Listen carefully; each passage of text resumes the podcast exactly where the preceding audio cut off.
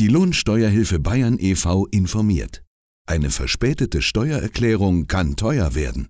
Wer seine Steuererklärung nicht bzw. nicht fristgerecht beim Finanzamt abgibt, muss unter Umständen mit einer empfindlichen Strafe rechnen.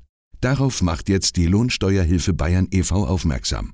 So kann das Finanzamt im Fall der Fälle einen sogenannten Verspätungszuschlag festsetzen.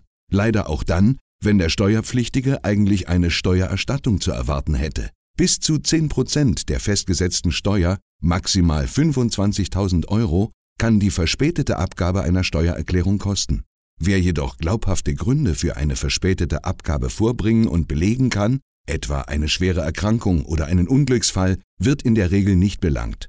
Arbeitsüberlastung wird aber nicht als Entschuldigung gewertet, egal ob beim Steuerpflichtigen selbst oder bei dem von ihm beauftragten Steuerexperten.